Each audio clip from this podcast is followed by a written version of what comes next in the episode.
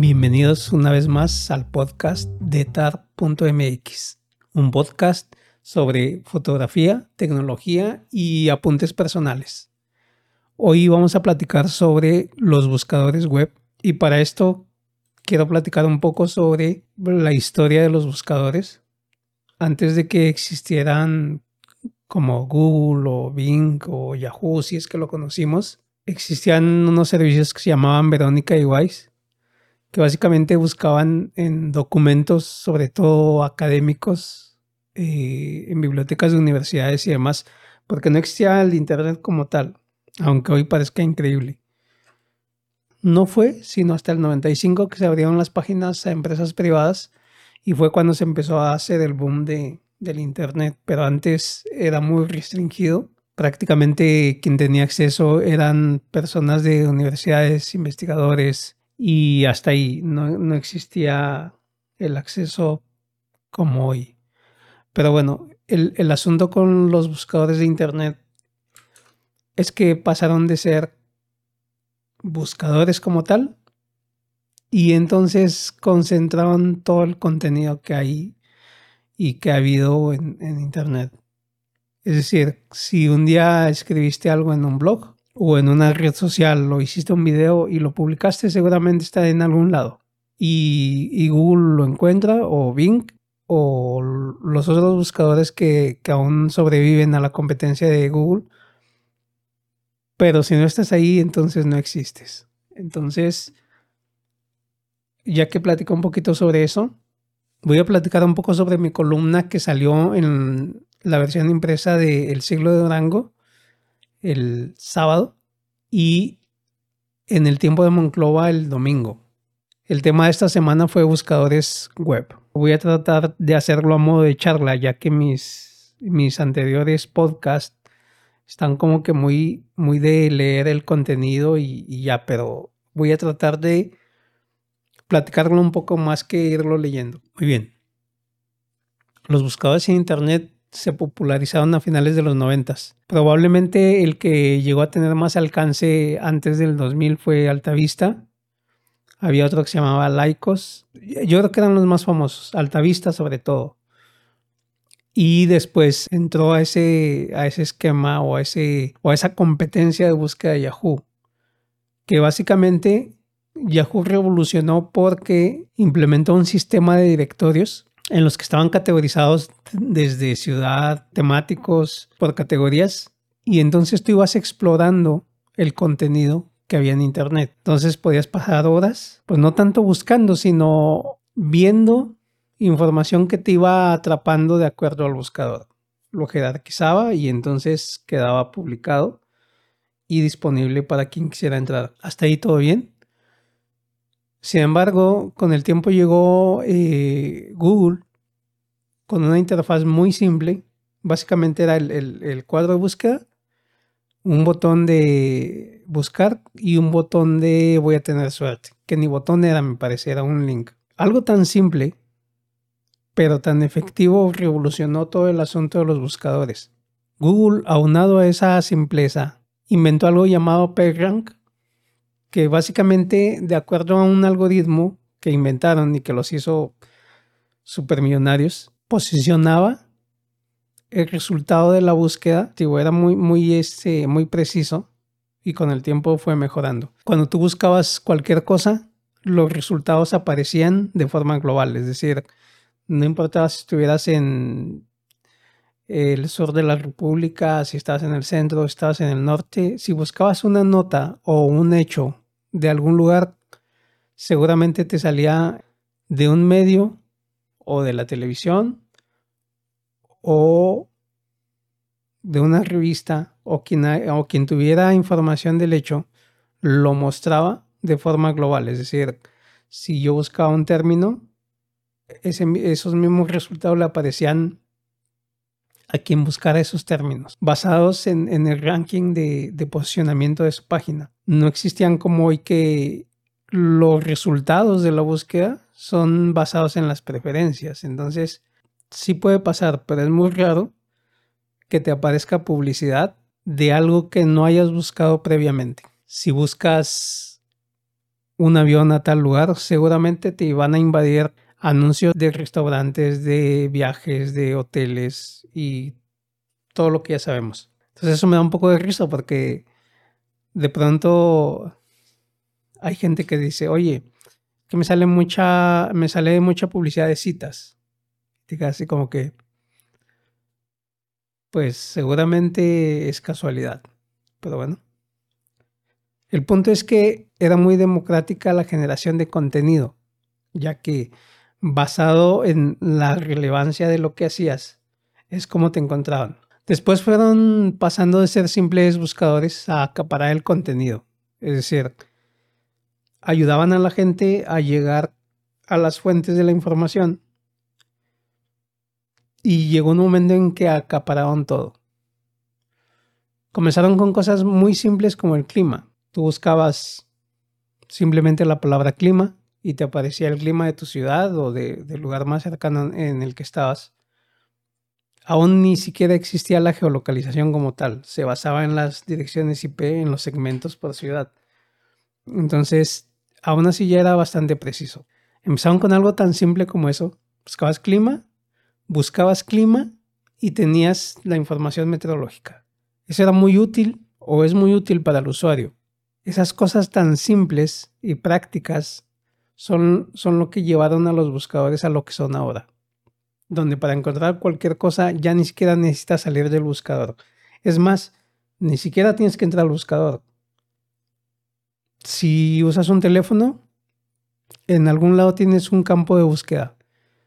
Si usas una computadora, en la barra de direcciones es un buscador. Entonces, ya sea que tenga un acuerdo el, tu sistema operativo, que normalmente así es, con el buscador y por defecto te pone Google o en algún momento te ponían Bing en el caso de Windows. Pero ni siquiera tienes que aprenderte las direcciones ahora. Antes la gente entraba a los sitios de internet por su nombre y si se equivocaban pues ya no entraban porque no existía el, servidor o, si te equivocabas por una letra pues ya no entrabas. Ahora, como todo es hacia un buscador, dejaron de tener relevancia los nombres en internet. A ese punto quiero decir una anotación cuando iniciaron a vender dominios .lat de Latinoamérica, aquí en México, costaba cada dominio 10 mil dólares al año. Y hoy cuestan, no sé, 50 dólares o 35 dólares, igual que un punto MX. Porque ya no son relevantes los nombres de dominio.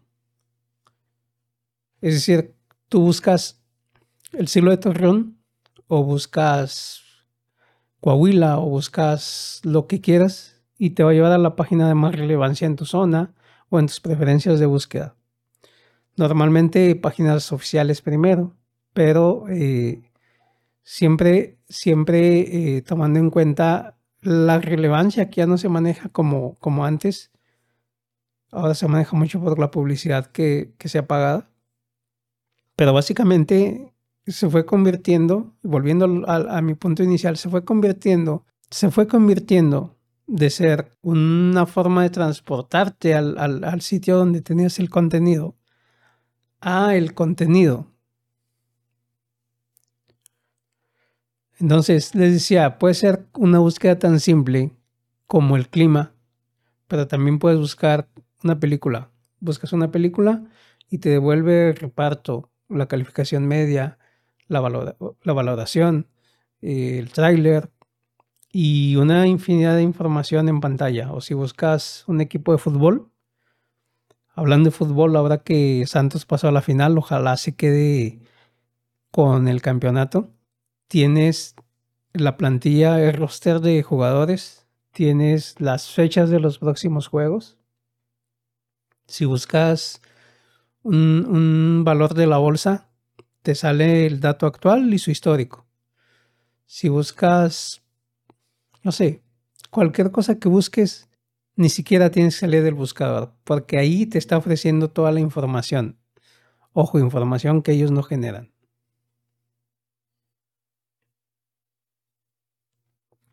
Esta práctica, para quienes generan la información, se puede escribir por lo menos de abusiva. Por parte de los buscadores.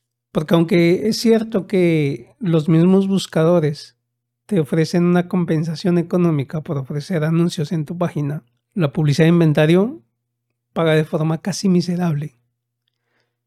No es sino tener una cantidad brutal de tráfico como para generar algo decente. Ahora bien, Facebook no es un buscador o no era un buscador como tal, pero poco a poco ha ido cerrando filas para que el usuario jamás salga de sus, de sus servicios, es decir, de WhatsApp, de Instagram o de Facebook. No quiere que te vayas. ¿Y cómo lo ha logrado? Bueno, obviamente con mucha innovación, pero también comprando tecnología de otros o, vilmente copiando.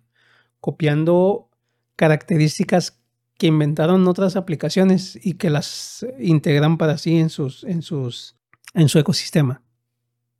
Otra cosa que han hecho este tipo de aplicaciones, buscadores y algunos servicios es que ofrecen gratis la navegación en su ecosistema haciendo acuerdos con telefónicas. Por decir, aquí en México tienes WhatsApp, tienes Facebook y tienes Twitter gratis con pagando cierta cantidad a Telcel. O sea, pagas por, los datos, por el, por el servicio de voz y adicionalmente tienes una cantidad de datos y en algunos casos ilimitado para usar eh, aplicaciones de redes sociales. Lo mismo hace ATT, Movistar y, todos los, creo que todas las telefónicas.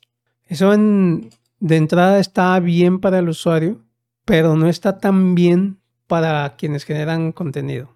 Pasa lo siguiente, si alguien está navegando en Facebook con el plan gratuito, que va incluido en, su plan ya sea de prepago o, o pospago,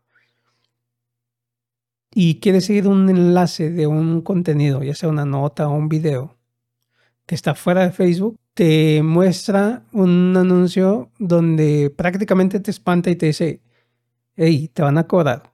Es cierta esa advertencia que te va a costar datos. Si el plan que tienes es de 100 megas y ya te los acabaste y quieres salir a navegar, si tu plan no es controlado, pues seguramente te va a llegar un recargo por esa navegación.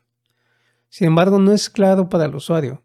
Te da la sensación de que por entrada a otro contenido tienes que pagar por el mismo. En realidad no es así. Lo que vas a pagar es tu navegación. Definitivamente inhiben la intención del usuario de salir de su ecosistema. O sea, para ellos es quédate siempre aquí, haz lo que quieras aquí, no salgas.